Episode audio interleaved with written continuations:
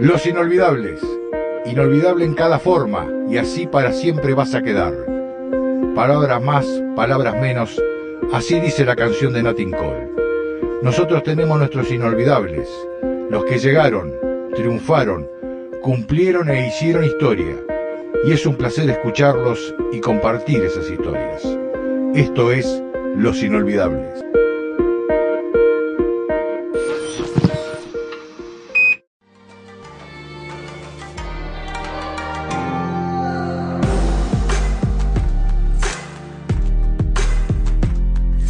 Seguimos con un nuevo capítulo de Los Inolvidables y hoy nos visita, no sé si será unánime porque en el fútbol eh, las posiciones son muy subjetivas, pero creo que hay una abrumadora mayoría que indicará que Marcelo Pérez Álvarez es uno de los jugadores que hizo podio en la mejor época del, del fútbol local y regional. Llegó Huracán de Trelew, donde fue genio y figura, ostenta un récord creo que hasta hoy nunca igualado. Fue jugador de Racing en varios regionales, lo convocó Gaiman Fútbol Club también en varios regionales en la época donde esas tres entidades dominaban el fútbol local y fue jugador de selección. Su historia tiene un pasado muy rico también y un futuro también donde dejó de jugar y se paró detrás de la línea de cal. Marcelo, eh, muchas gracias por visitarnos, eh. es un privilegio eh, que te acerques acá, ¿no? Eh, un gusto. Bueno, gracias, Ruso, muy amable. Marcelo, llegás a Trelew, varias veces llegaste a Trelew, ¿no? Te fuiste y volviste como tres o cuatro veces, ¿no? Ahora creo que ya estás definitivamente. Sí, bueno, eh, sí, es cierto. Originario de Boca. Sí. Estamos hablando un poquito antes. Casi libre cuando vine, ya porque yo estuve casi dos años sin jugar. Venía una, Antes una de- lesión severa, tuviste. Antes de empezar a jugar. Sí, y ya creyendo incluso que no iba a seguir jugando al fútbol. Estaba ya próximo a reserva en una época donde los nichos de fútbol eran mucho menores, la competencia mucho más feroz y estabas pronto a pegar algún salto y justo te tuviste una lesión en un partido con Vélez. Sí, en una práctica previo al torneo y, y bueno, viste que estas son las cosas de la vida. Me lesioné y pensé que no iba a jugar más, por lo tanto no me quise operar porque eran lesiones que en ese momento operarlas no. Y después, como todo, volví a jugar de a poco con los amigos después de un año, qué sé yo, y, y una vuelta vinieron a buscarme. Me mandaban de boca todo el rato a buscarme, de todos lados, Gandulla, Grillo, de Perú, de Ecuador. Ser de Boca es una chapa. Iban a pedir, preguntarle justamente y buscar jugadores que ellos recomendaran, que co- cosas que por alguna razón u otra. Y este y bueno, eh, apareció Osvaldo Spicirri y me vine para acá una vez a ver. Yo acababa de ser papá, de nacer mi hija mayor, María Luisa, y este, mi mujer en ese momento, Lucía, y me dice, andá y probá. Al exterior no nos queríamos ir, pero... Y vine, me gustó y me fue bien en la prueba y nos vinimos. Y ¿Año? 76, mediados del, medio, medio del 76. Jugué, hice el partido de prueba en el último partido de la apertura del 76 en la cancha de Gaiman y después empecé Partido livianito te tocó justo. el torneo. Estaba medio cerrado el torneo. Dentro de todo, tuve la suerte de que no. Era la última fecha, ya el resultado del torneo estaba No hecho y, sentido, y sí, Gaiman tampoco fue, digamos, este, desesperado y por eso me permitieron jugar también. Y este, bueno, tuve la suerte de hacer dos goles de cabeza. Creo que de los- en, el fútbol local yo haber hecho tres goles de cabeza, dos los hice. En el debut. Sí. Y este, bueno, me quedé y me, me- me pidieron que me quede y me quedé. Le traje a mi familia. ¿Vos pensabas quedarte poco tiempo o...? No, no, no. Yo cuando vine y vi, dada la, la con- condición, yo vivía en Capital, vi la calidad de vida, vi todo. Y hablé con la que era mi mujer en ese momento y nos vinimos, pero al trote, con la idea de, de- de- en general de quedarnos. Después hubo un par de movimientos. Bueno, uno que por la Copa Libertadores, que tuve la posibilidad de jugar una Copa Libertadores, y después por la enfermedad de mi papá, donde yo me fui, pero siempre Pensando en mi volver. idea sí, acá. Te fuiste a jugar a Venezuela, ¿no? A Portuguesa. La portuguesa, la Copa Libertadores, en el 79. ¿Tiene que ver Rojas ahí? El tanque Rojas era el técnico. Tiene que ver Espicirri, siempre. Tiene que ver Espicirri, siempre. Claro. Y, Qué personaje, Osvaldo, ¿no? Y Pocho Nupieri, un gran tipo, Osvaldo. Un hombre bueno, muy buen tipo, muy buena persona. Y este sano, muy sano. Era más un... Osvaldo Espicirri, vamos a aclarar que fue técnico huracán por un periodo importante, ¿no? Sí. ¿Hasta qué año te quedas acá? Antes de irte a Venezuela. En el 79 me voy a Venezuela. Tres al principio del 79. A portugués, en Acarigua. Acarigua, sí al llano venezolano. Con Jairzinho. Y estaba Jairzinho en ese plantel, sí, pero prácticamente se mandó una estafada bárbara, hasta los estafó Jairzinho. Estuvo un tiempo entrenando, sí, cobró 300 mil dólares aparte. 300 mil dólares, un club fuerte el portugués, club de, los italianos, el club portugués. Sí, sí, el pentacampeón, ¿no? Hoy todavía. Un club fuerte, fuerte. ¿De Venezuela volvés? Vuelvo a Salta, gimnasia de tiro nacional del torneo nacional. Nacional del 79. ¿Estaba solo o había algún otro jugador de acá en ese entonces? José Hernández, un jugadorazo extraordinario, jugador de fútbol, el tipo con el que, junto con Hugo Género, con los dos tipos que más, más fácil me, entendí para jugar al fútbol, este, un jugadorazo. ¿Con José jugaste en Huracán? También jugué en Huracán. No con Hugo. Con Hugo jugué en Gaiman en selección y en regionales. En Gaiman en, Y en regionales y en Huracán en regionales. Pero nunca de compañero en, torneos, anuales. En torneos eh, claro, nunca, nunca de compañero. Sí fue compañero tuyo en la como técnico y amigo y el amigo del alma, una persona de, mi corazón para siempre y extraordinario tipo. 79 volvés a Huracán. En el 80 vuelvo a Huracán. Volvés a Huracán. Igual manera en ese entonces ya te prestaban a los torneos regionales y eventualmente jugaba Racing o Gaiman. Sí, sí, jugué para Racing ese año, a principios del 81 en realidad. Bueno, y también a principios del 80, para Racing a principios del 81 para Gaiman. Así fue. ¿El gran equipo que arma Cayetano Castro fue en qué año? ¿Con Rubén Omar Sánchez? No, eh, eh, ese fue... 81. pero ese año el torneo se jugó en la parte final del 81, porque los regionales se juegan en enero y febrero, mediados de marzo, hasta ahí iban. Como en el 82 había mundial y había que adelantar los torneos, se invirtió. Empezó, se jugó en noviembre y diciembre. El, el torneo, ese fue el equipo que armó Cayetano Castro. Ese año a mí me vino a buscar Independiente para que vaya a jugar en reemplazo de Madera Outes a mitad del 81, a Cayetano. Sí. ¿Y decidiste quedarte? No, yo no decidí, Cayetano decidió que yo me ah. quedara. Yo estaba enloquecido por irme, estaba Bochini, estaba. Sí, un equipo. Eh, Porque eh, Cacho Cadars. Técnico Racing en ese entonces. Que fue el que dirigió el equipo ese que armó Cayetano, a principios del 81, en el torneo regional habitual, digamos, en enero, febrero, coso, había dirigido a Huracán de Comodoro, yo jugaba para Gaiman, y se fue a mitad de año ayudante de campo de Zurdo López. En Independiente. En Independiente. Lo venden a Madera Outes y me vienen a buscar a mí para ir en reemplazo de Madera Outes. Y Cayetano no quiso saber nada porque te estaba armando el equipo ese para noviembre, diciembre. Te habrá convenido también. Yo no, sé, yo no sé si hubiera estado yo en ese momento. Eh, el tema de la exigencia de primera era bastante más fuerte también, ¿viste? Si a mí con el, mi tema de rodilla y todo me hubiera dado en ese plano. Jugar este, ahí. Pero las ganas las tenía, por supuesto. ¿Frustrado? No, qué sé yo, en el momento, después del fútbol, viste cómo es, uno, yo quería jugar, así que acá también fue, ese campeonato con Racing fue espectacular, aparte. ¿Fue frustración deportiva al final la eliminación con Roca? Y fue difícil de digerir, porque en realidad nosotros eh, estábamos bien ese año la diferencia Roca la hace en el Alto Valle goleando y acá Racing le gana 2 a 0 y pasa por diferencia de gol. Sí, sí, sí. Con especulaciones y acusaciones. Y fue raro. Comprobable. Mira, yo te voy a decir, yo el partido es en. Yo era capitán de ese equipo. En el partido de, de Roca, en la parte final del primer tiempo, piso el borde del. La línea de cal, digamos. Y la línea de cal era como medio, en vez de ser pintada sobre el... Eh, eh, era un, hundida como medio caño, si hubieran abierto un caño al medio. Piso doblo, tac, nos hace el primer gol de Smith a los 44 minutos. eh, doble cabezazo nuestro, primero anticipo, primer palo, Dos co- cabezazos, cocazo dos- y el otro me dio un Sí, el segundo palo así, la cabecita, no me olvido nunca la foto, viste que lo veo así, está cabeceando casi sobre el ángulo, empuja el ruso Smith, nos hace el primer gol.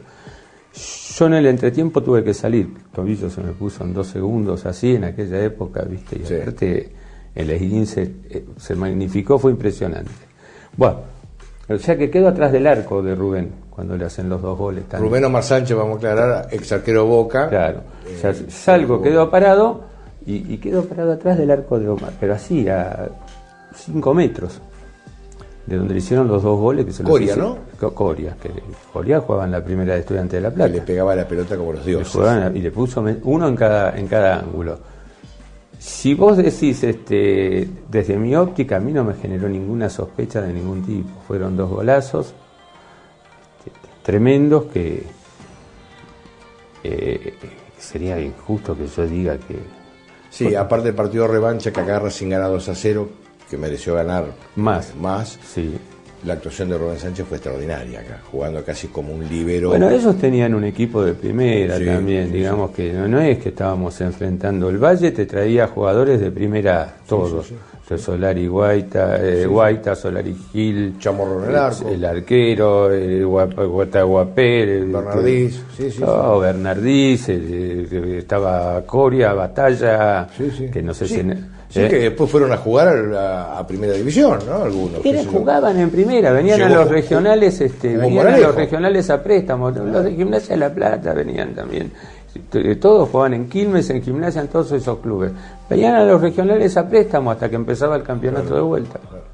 Marcelo, después de Racing volví, tuviste un tiempito más de Huracán, que ya casi ya en principio de los 80 ya comienza, lo empezás a pensar en el retiro.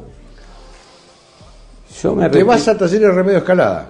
Cuando se enferma mi papá, yo me tengo que volver a Buenos Aires y este eso fue a fin del 81, justo después del torneo ese, yo me voy en el 82 a jugar a Talleres de Escalada primera vez, campeonato de primera Una vez. primera vez que era la segunda categoría del fútbol argentino. con estaba un- San Lorenzo Claro, con año, un nivel de exigencia San- altísimo. San Lorenzo, Gimnasia Claro, de Lima, de La Plata, claro. Temperley, Chacarita, Sí, sí. Todos los equipos, un torneo fuertísimo. Nosotros teníamos muy buen equipo en Talleres, muy buen equipo. Un equipo muy fuerte físicamente, con mucho juego aéreo, se, se plantaba bien, este, pero Talleres estaba fundido. Y a mitad de año se descuajeringó todo, íbamos primero peleando con Chacarita en la zona nuestra.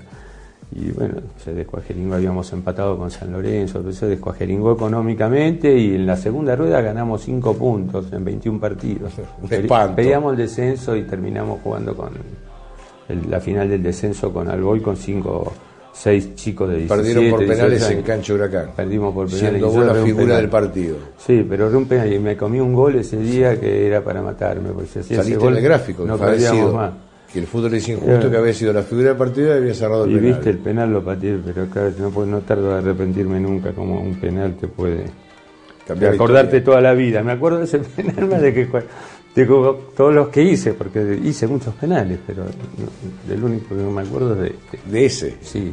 Y los goles de penal para nosotros tampoco eran tan determinantes. Errar un penal sí. Claro. Hacer un gol de Es penal. inconcebible errar un penal. Tenía el oficio del potrero, ¿viste? No gritabas un gol de penal. Claro. ¿eh? No. Pero errarlo es inconcebible. Y claro, errarlo era un, era un pecado. Después de Talleres, De talleres me voy a pico, juego 82, 83 en talleres, desciendo y haciendo. Y el último año ya la rodilla mía ya estaba muy mal encima en talleres, antes de jugar la parte final, el octogonal final del torneo, me opero el meñisco. Eh, con yo con el tema de la mm, del ligamento tenía el meñisco des- desprendido y, y yo me, lo acomodaba, tenía un movimiento, me quedaba la rodilla así, entonces eh, hacía, tenía una jugada de ataque y me lo acomodaba. candadito y entraba. un día, después de cuatro o cinco años, no me pasó y quedó y no salió. Y me iba a operar Fernández Esnor. Teníamos que jugar las finales del, del oc- el octogonal y el pelado Pérez me dice, venite a agremiados, que sé yo, Baptunga, Independiente, te opera Fernández Esnor. Y Fernández Esnor tenía que viajar y me iba a operar a los 10 días con ella. Y me operan a los... A mí me, esas cosas, me pasaron algunas cosas que son increíbles a veces en el fútbol. pensando y, y me operan a los dos días en el vecinal de la Luz a las 6 de la mañana. A los 10, 12 días estaba caminando, estaba jugando talleres en la cancha de, de Barracas y yo estaba mirando el partido, mis compañeros caminando con la ilusión de que... De volver, y a los sí. 15 días empecé con fiebre, qué sé yo, una infección en el... eh, había entrado un virus intrahospitalario. Así que tuve dos, De vuelta. dos meses con la pierna así, de coso, y, y jugué la final, jugué el octogonal al final, pero jugué con la pierna como el brazo. Así, todo el octogonal. Y ya eso me, Te me empezó a dar la idea de que se me acababa. dejó mal, me dejó mal. Me ofrecieron volver a talleres que jugaba en la B, porque habíamos ascendido, y dije, no, no juego más, no podía más, me vuelvo acá, tenía cosas para hacer, tenía trabajo, yo acá estaba bien, tenía chances. Y este y bueno, aparecieron una gente de pico, que sé yo, que esto, que lo otro, Te me tentaron, que tenés que ir nada más que los jueves. Yo tenía un negocio en Buenos Aires, en San Benito de Palermo, entre Libertador y Miguelete, es un autoservicio. Y que también, este, digamos, ese lo podía vender y venirme para acá tranquilo, pues me daba una base de... Y me tenté y dije, bueno, sigo con el negocio, mi mujer me, me iba los jueves y estaba viernes, sábado, el domingo jugaba y a la noche volvía. claro. Pero era terrible ya. Me tenían que infiltrar para jugar. Ah, una tortura. Eh, venía con la rodilla así, ¿viste? Sí, y, una tortura, sí. y ya jugué ahí un tiempo, medio año, y ya dije basta. Seguí con el negocio, después lo que hice, vendí el fondo de comercio y el otro año me volví para acá. para acá. ¿Y empezaste a ser técnico ya? No, No, esperaste. eh, eh, a mí el que me hizo ser técnico fue Bobby González, que me, me estaba esperando para dirigir este fútbol infantil. Nunca me hubiera imaginado que iba a ser técnico, ya. Y ¿Y me estaba fuiste? esperando y en cuanto llegué me ofreció y qué sé yo, y bueno, y que hizo un, un- hizo una organización tremenda. Ahí estábamos con, con Hugo Género y Jorge Volpi. Este, y bueno, llegamos a tener 400 chicos, una cosa increíble, cuatro años. Eh, bueno, ¿Te ahí- enseñaron los chicos? y sí, con los chicos este, aprendés todo el rato, es obligatorio. Es obligatorio, es lo único que importa. Sí. ¿Qué, qué diferencia entre la línea para jugar y la línea para acá? En algún momento supongo que siempre querés pasar la línea y ya no podés. Y bueno, qué sé yo. En cuanto a, a uno poder estar en el plano ese, no, no, no llego, yo, yo no puedo jugar. Pero, Pero nunca dejás de ser jugador. Y en el espíritu no, Mm. en el espíritu no. A mí me pasa eso. Y es más, yo lo único que extraño del fútbol es este, la semana de entrenamiento, el- el estar con los jugadores. Hoy. De- desde cuando jugabas hasta. Desde que de dejé hasta hoy, lo único Sí. que extraño es estar con los jugadores. Después muchas cosas de los últimos tiempos de fútbol, ya ir a la cancha, algunos partidos, a mí me tocó con Pedro ir a- con Jorge Volpi también, ir Sí. a Comodoro con 250 policías de infantería, Sí. qué sé yo. En, en otras canchas también acá me pasó tener que entrar. ¿Cambiaron los tiempos? Con infantería. Sí. Y vos como jugador ahora cambiaron. A mí me parece una... Sí, por supuesto que cambiaron. Para mal, algunos. Mirá, Distinto. No sé Son tiempos modernos. Yo ya soy del pasado, viste, en el siglo. Yo soy siglo XX. O sea que hay co- cosas que no las puedo criticar. Agradezco que, me- que pueda estar. Soy invitado en el 21. Eh, Para mí es muy es violento en muchos aspectos, pero es el mundo que hay, viste. ¿Y qué ves para tus hijos, para tus nietos? Bueno, mucho no veo. Me gustaría. Yo pienso que la- O para quien entrenaste. que la humanidad Hombre, ¿no? sí que la humanidad debería evolucionar hacia ser más humana no indefectiblemente por ahí todavía hasta uno podría pensar que en muchos aspectos todavía es joven y hay que ver si la manera en que se manejan las cosas este permite que se pueda sostener el mundo, la naturaleza. Yo estaba leyendo una cosa increíble, unos elefantes salvajes que están sueltos en China, no sé si leí- leíste algo, que están haciendo desastre por todos lados, se fueron del- de, su hábitat natural, o sea, Obligado. andás a ver, no bien no, pero me llamó la atención, 15 o 20 elefantes salvajes con las, las crías colgando a la cola y todo. Sí, tratando de frenarlos haciendo bar- barricadas con camiones para que no vayan para un lado, para que no destrocen los plantíos. Los... Imaginá que los elefantes para salir a donde está la gente plantando. Sí, no viene bien la cosa. Está claro que, ante esa situación uno se pregunta, ¿viste? Pero bueno, también está la ciencia, hay avances, hay cosas que ojalá Dios quiera eh, que el mundo sea como la mayoría de las personas soñamos, ¿no? Para nuestros nietos, nuestros hijos, los que vienen. Nosotros somos parte de un proceso, no es cuando estamos nosotros, la humanidad. ¿Y sos feliz viendo a tu nieto? Sí, con, con la familia soy feliz, sí, por supuesto. Sí, sí, sí. Sí, es una de las cosas que más me gusta, estar con mis nietos.